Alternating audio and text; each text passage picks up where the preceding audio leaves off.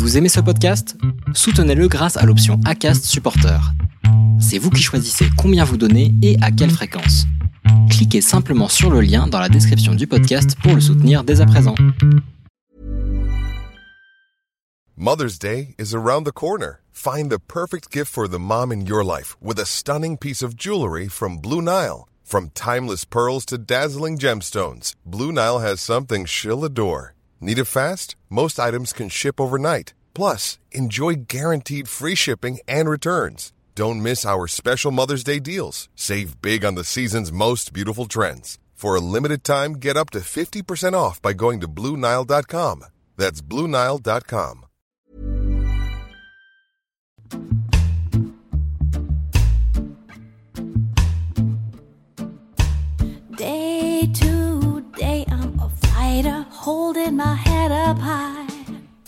Bienvenue sur la mini-série d'été du podcast Les enfants vont bien.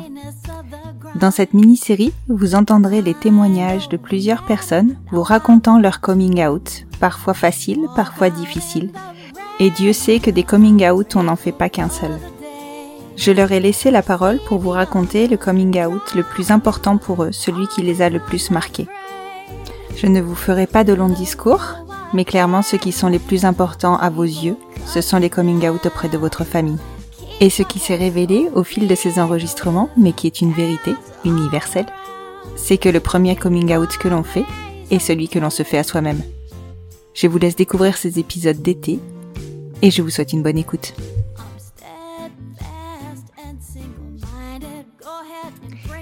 Bonjour Stéphanie. Bonjour. Je te remercie beaucoup de t'être rendue disponible pour euh, cet enregistrement autour des coming out, donc pour cet été. Tu es venue vers moi pour me raconter, alors non pas un, mais plusieurs de tes coming out. Est-ce que tu peux commencer par te présenter rapidement et ensuite me raconter tes coming out? Alors, moi, c'est Stéphanie, je viens de Montpellier. Euh, je suis adjointe de direction dans une, grande une grande asso de, de l'Occitanie. Donc, euh, j'ai fait plusieurs coming out, effectivement, puisque si on rembobine à il y a une dizaine d'années, euh, je faisais un coming out lesbien. Et à l'heure actuelle, je suis en couple avec euh, un garçon trans. Voilà, un grand parcours de 10 ans euh, qui est passé d'un coming out lesbien lesbien ou bi, ou, enfin, où j'étais assez libre et, euh, et finalement mon ouverture sur, euh, sur les personnes euh, était jusqu'à un coming out pansexuel. Voilà. D'accord, ok, ok, ok. Alors raconte-moi pour commencer. Euh, donc tu me disais tout à l'heure en micro que tu avais commencé par euh, te- euh, te mettre en couple avec des garçons, ce qui est relativement fréquent finalement puisque la société nous norme dans ce sens-là, on va dire. Comment comment tu t'es rendu compte que tu pouvais être intéressé par des filles et comment t'as fait ton coming out à ce moment-là? Alors, du coup, euh, de 15 à 20 ans, je suis sortie avec mon premier amoureux, donc premier amour d'ado. Euh, et en sortant de cette relation, euh, grand besoin de, liberté euh, dans ma tête, de profiter un petit peu de, ma jeunesse. Et j'a- j'ai toujours eu ce petit truc de me dire, bah quand même, je pense que j'ai toujours toujours été attirée par les filles. En fait, en réfléchissant, on va dire que mon premier petit souvenir où il y a les papillons dans le ventre, c'est gamine, j'avais peut-être 7-8 ans et, et c'est avec avec une copine à moi. Donc je m'étais dit quand même, euh, c'est le premier souvenir, il est toujours là, ça me ça me trotte un petit peu. Mhm. Et euh, à l'époque, je vivais chez euh, chez mon papa euh, et j'étais là, j'étais sur le PC, je traînais sur les, les sites de rencontres et tout. Et il vient me voir, on est assez on est assez proche avec mon papa et je lui dis bah voilà, je cherche à rencontrer quelqu'un tranquille, enfin sans prise de tête. Et il me dit mais toi il te faut une nana et il te faut une nana sinon c'est c'est ça serait trop compliqué pour toi et, et ça ça ne sera jamais assez. Non, Et là je me dis ah bon quand même non mais c'est fou. ouais, Ton je- père te connaît parfaitement. Et du coup, ça, alors, ça me, physiquement, on va dire que j'étais un peu attirée, mais là, mentalement, je me dis quand même, euh, c'est un sacré cheminement qui se fait dans sa tête pour me dire ça. Du coup, bah, à l'époque, je, je télécharge Gayvox, un peu, un peu timide, à me dire comment je vais faire, ou je sais pas trop quoi raconter et tout. Et, euh, et je vais, et je match avec euh, une nana euh, qui est un peu, qui est, qui est pas du tout mon style finalement euh, aujourd'hui, mais qui était plutôt un peu la fille toute jolie, la petite princesse que, en fait, la fille à qui j'aurais aimé ressembler plus que la, la personne qui m'attirait quoi. C'était, c'était assez drôle. Donc premier encart avec cette Mhm. nana là qui était finalement pas du tout sérieuse. Moi je m'étais un peu idéalisé le les relations avec les filles en me disant ça doit être doux, elles sont gentilles, ça doit être bon. Finalement, il n'y a, pas forcément tout le package de mignonnerie qui vient qui va avec. Donc c'est une histoire qui n'a pas du tout. et après j'ai un peu papillonné fille garçon sans trop savoir. Et, et j'ai eu l'opportunité, enfin je me suis donné l'opportunité plutôt de partir vivre à l'étranger. donc je suis partie vivre en Irlande et euh, une fois là-bas, je pense que j'ai pas mal pris confiance en moi, de me dire bon bah j'ai réussi à, à, faire ça toute seule. Je suis là avec ma, ma valise et et je me suis inscrite en fait. Euh, je me suis dit il faut que je rencontre du monde et je me suis inscrite dans une asso gay. J'ai repéré euh, une petite boîte euh, gay euh, de, de la ville. Mmh. Cork. Je me suis dit bon bah j'y vais. Donc je suis arrivée toute seule dans, le bar. j'ai voilà et j'ai fait des rencontres. Je me suis fait un groupe d'amis. Et finalement en fait mon expérience de six mois en Irlande euh, j'ai exploré à fond ce côté-là euh, de, de, moi et j'ai découvert la communauté LGBT, les soirées, euh, le, le, militantisme. Enfin, ça m'a, c'est un truc qui, qui m'a énormément nourri. Et, et, du coup, de retour en France, j'ai bah, enchaîné quand même des, des longues histoires, dont une histoire avec avec une nana qui est maintenant une amie à moi, avec qui on a été paxé et avec qui on avait eu un projet d'enfant qui a finalement pas du tout abouti. Et on s'est séparés. Et maintenant, nous sommes amis. Et euh, voilà, donc le cheminement a continué. Euh, je pense que je, je, me revendiquais lesbienne. J'aimais bien appartenir à, à, une communauté et, euh, et, je me retrouvais dans la communauté lesbienne. Vraiment, c'est un. Enfin, je, je, me sentais à ma place en tout cas. Et, euh, et voilà, donc j'ai eu des histoires euh, sérieuses, parfois non, des histoires douloureuses aussi. Euh, et j'ai eu une grosse remise en question après une rupture euh, d'une d'une relation où la nana était euh, était pas forcément cool avec moi, assez violente physiquement et moralement. Et grosse remise en question où je travaille pas mal sur le développement personnel. J'aime bien tout ce qui est spiritualité. je suis un peu de sorcière entre guillemets. et là, grosse remise en question. Je reprends aussi confiance en moi. Et, euh, et je, je suis de retour sur Tinder. et là, je tombe sur le profil euh, d'un garçon qui s'appelle Eddie. Et là, je, je, lis tout le profil, je regarde 15 fois ses photos. Une gamine, je, je, je me, je me dis, il faut que je lui parle, il faut que je lui parle. Alors, j'envoie quoi? Je, je, je peux panique, vraiment en panique. Alors, moi, genre, presque, je m'en, enfin, j'y allais naturellement, mais là, grosse panique, quoi. Et je me dis comment je fais? Et, euh, et dans sa bio, il avait mis son Instagram. D'accord. Donc je me suis dit bon bah je vais je vais essayer d'aller lui parler. Et en fait, on découvre euh, très euh, très naturellement et sur son profil Tinder et sur son profil Instagram que c'est un garçon en transition. C'est pour ça que je pouvais matcher avec lui sur Tinder en ayant mis femme puisqu'il avait, euh, il avait ouvert son compte euh, sans, sans, le bloquer, sans se définir euh, vraiment. Mmh et toi, à ce moment-là, tu, enfin, vu que tu étais quand même pas mal rentrée dans la communauté LGBT et que tu t'étais définie lesbienne à ce moment-là, tu, tu avais ouvert ton profil, enfin ta recherche à, aux deux sexes en fait? Non, j'avais vraiment mis femme. Je pense que lui avait, avait dû mettre femme femme ou non binaire, je sais pas si ça existe sur le sur le profil. Il, il, avait dû faire une ouverture un petit peu comme ça. Euh, moi, mmh. je, je, connaissais le milieu LGBT, mais mais finalement les personnes trans, pas pas tant. Enfin, je, je savais par leur parcours. Euh, J'étais un peu en admiration. Euh, d'un parcours en fait incroyable qui, qui devait faire, mais même sans me rendre compte parce que finalement l'heure d'aujourd'hui c'est encore plus, ça me paraît encore plus incroyable de, mmh. de commencer une transition et ça me rend très fière d'être dans la communauté. Mais c'est vrai que c'est voilà, mais ça m'intriguait. Après, euh, c'est vrai que moi, je ces derniers temps, j'étais plutôt avec des nanas un petit peu androgynes. J'aimais bien ce, style de, j'aime bien en fait que les personnes jouent un petit peu sur leur genre et tout ça. Je trouvais ça assez intrigant. Et du coup, je me dis, faut que je lui parle, je lui parle. Bon, tant pis, je fais la lourde. Je lui envoie en plus un message sur euh, sur Instagram alors qu'il n'a même pas encore ouvert et que ça fait 30 secondes que j'ai envoyé que ça que j'ai envoyé le match euh, sur Tinder. Et du coup je lui envoie euh, un message en disant que j'ai triché puisque je suis allée jusqu'à le à le, à le trouver. Mmh et là euh, commence un échange. Lui était du coup au début de sa transition donc il avait fait sa transition sociale. Donc il se prénommait Eddie par, auprès de sa famille et de ses amis et, du côté pro. Mais, mais, vraiment tout début de transition. Et du coup un petit peu méfiant dans le sens où il voulait pas tomber sur sur une nana un peu curieuse qui pourquoi pas euh, aller voulait cocher une case en plus euh, dans sa liste de se taper un, un gars trans. Mais au final on, se met à parler à parler à parler.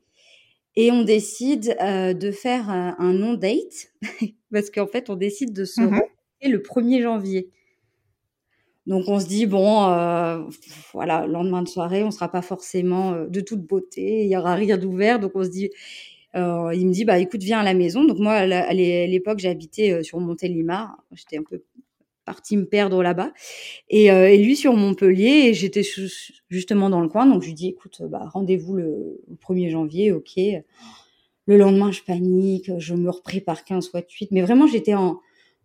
En fait, je pense que, et, et c'est toujours le cas aujourd'hui, je l'idéalisais tellement et je le trouvais incroyablement beau à l'intérieur et à l'extérieur, je me suis dit, il faut vraiment pas se louper. du coup, le rencard était vraiment stressant, comme si j'étais une gamine. Et au final, quand on s'est vu, bah, la même chose, quoi. De, de son côté, euh, c'était, euh, c'était, on était un peu en stress, on commençait à, à parler, et mais tout de suite à, à avoir besoin d'un contact physique, à se prendre la main, à se, voilà, c'était assez, euh, c'était assez, euh, assez intense. Et, et je lui avais précisé que moi, ça m'embêtait parce que toujours, un peu avec un élan de confiance. C'était toujours moi qui embrassais la, la première au, rendez-vous et tout. Euh, voilà, j'étais rarement surprise finalement et du coup, bah, bien sûr, j'ai tendu un peu une perche et euh, il a, il l'a prise euh, volontiers. et, euh, et euh, ouais, ça a été assez vraiment intense comme relation. Et, et, du coup, là, je me suis retrouvée face à un, à un garçon bah, qui est pas né dans le bon corps, donc avec euh, avec son corps qui a pas forcément une la meilleure des relations, mais qu'on a appris à apprivoiser tous les deux. Euh, il n'était pas encore hormoné, pas encore, il n'est pas encore opéré. Euh, donc voilà, on a appris tous les deux à, à connaître ce corps-là, à se faire confiance et, euh, et à démarrer en fait son parcours de transition. Et je suppose que toi, de ton côté, du coup, bon, ton père euh, t'avait tracé la route pour le côté euh, lesbien, on va dire, euh, mais il a, quand même fallu que tu annonces à ton entourage, du coup, bah, soit que tu étais en couple avec une femme, soit là, du coup, avec Eddie, que tu étais en couple avec une personne qui était en transition. Comment ça s'est passé? Alors, je l'ai peut-être fait un peu maladroitement, euh, puisqu'après, euh, Eddie m'a un peu repris.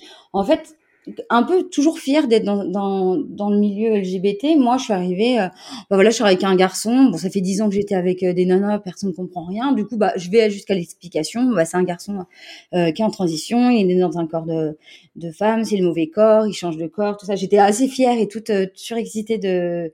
Bah, J'avais l'impression de sortir vraiment avec un, un troisième genre, quoi. Dans, dans ma tête, c'était ça, et je trouvais ça génial et uh-huh. super, super excitant, super cool mais c'est vrai que lui, il m'a dit, bah, attention quand même, le coming out. Enfin, peut-être que je n'en ai pas eu envie de, de le faire euh, bah, auprès de ta famille, auprès de certains amis. Enfin, c'est assez privé et je suis au début de mon parcours. quoi. C'est vrai que je l'ai fait un peu maladroitement. Mais au final, mmh quand les mois ont passé et qu'il a commencé son, son parcours, euh, Eddie s'est rendu compte qu'en fait, il avait envie, pas de le médiatiser, mais de, de le vivre ouvertement, euh, d'être fier d'où il vient il se considère pas comme un homme, mais comme un garçon trans, et ça le, ça le rend fier. Euh, donc c'est un mmh long parcours. Il a commencé à testostérone euh, euh, quand on était ensemble au bout de quelques mois. Euh, du coup, c'est moi qui lui fais ses piqûres. En plus, c'est vraiment un truc à nous, quoi. Enfin, on a un peu. Je lui ai dit, écoute, on va se focus sur ta transition. Je vais être là, je vais être euh, supportive avec toi. Tu peux compter sur moi. Et puis, euh, on va avancer en même temps. Et au final, bah, dans notre relation, tout a matché.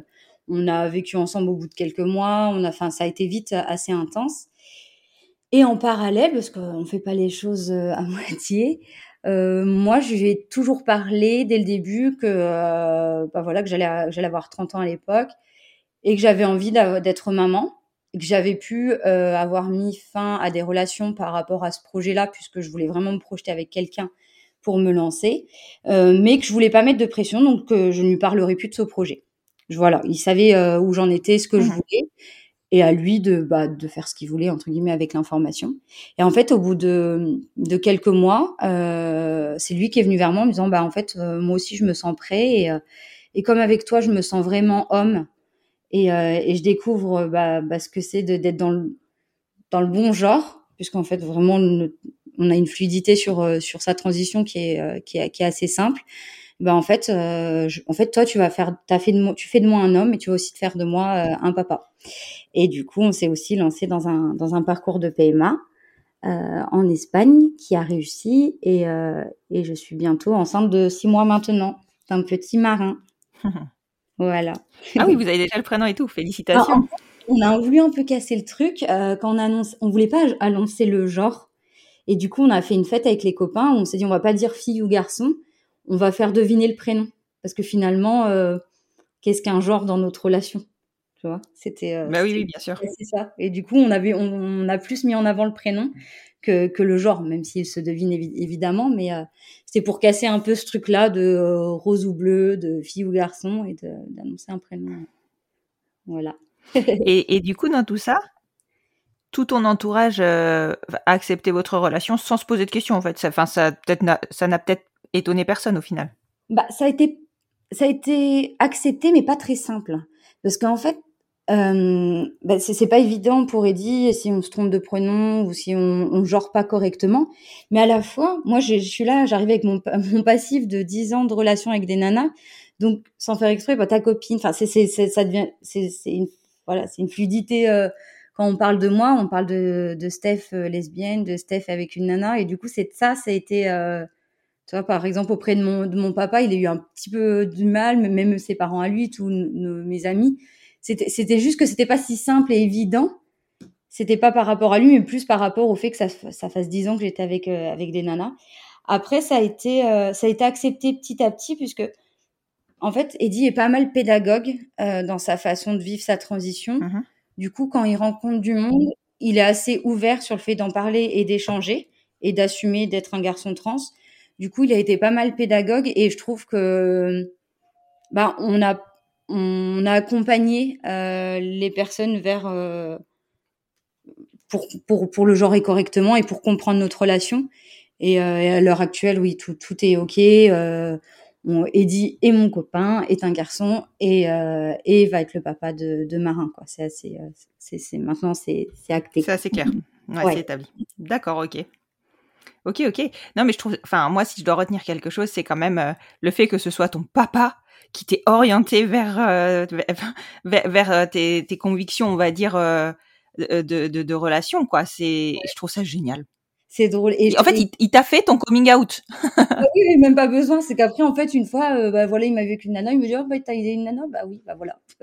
Et ça a été un peu comme ça avec tout le monde, finalement, euh, avec tout, toute ma famille, avec, euh, avec mes amis. C'était, en fait, ça leur a semblé assez logique. Donc, euh, tant mieux. tant mieux finalement. D'accord, bon bah écoute, c'est vraiment super, hein, c'est vraiment super. Et puis c'est génial que du coup tu puisses vivre, euh, sans te poser de questions de euh, comment les choses vont être acceptées quoi. Ouais, c'est ça. Génial, bah écoute, je te remercie beaucoup Steph. Et puis bah écoute, je te propose de passer la main à une autre personne pour nous raconter son coming out. Super chouette, bah, je suis vrai volontairement parce que j'ai écouté tous les podcasts. Merci beaucoup Steph. À bientôt.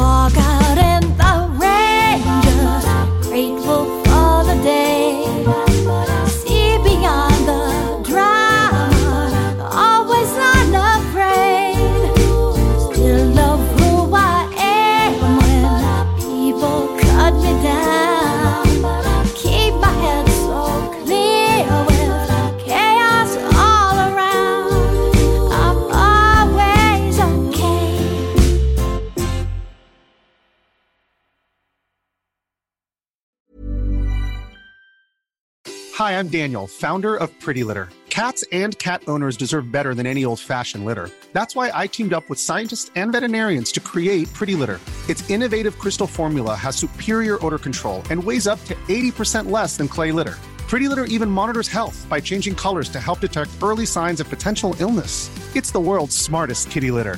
Go to prettylitter.com and use code ACAST for 20% off your first order and a free cat toy. Terms and conditions apply. See site for details.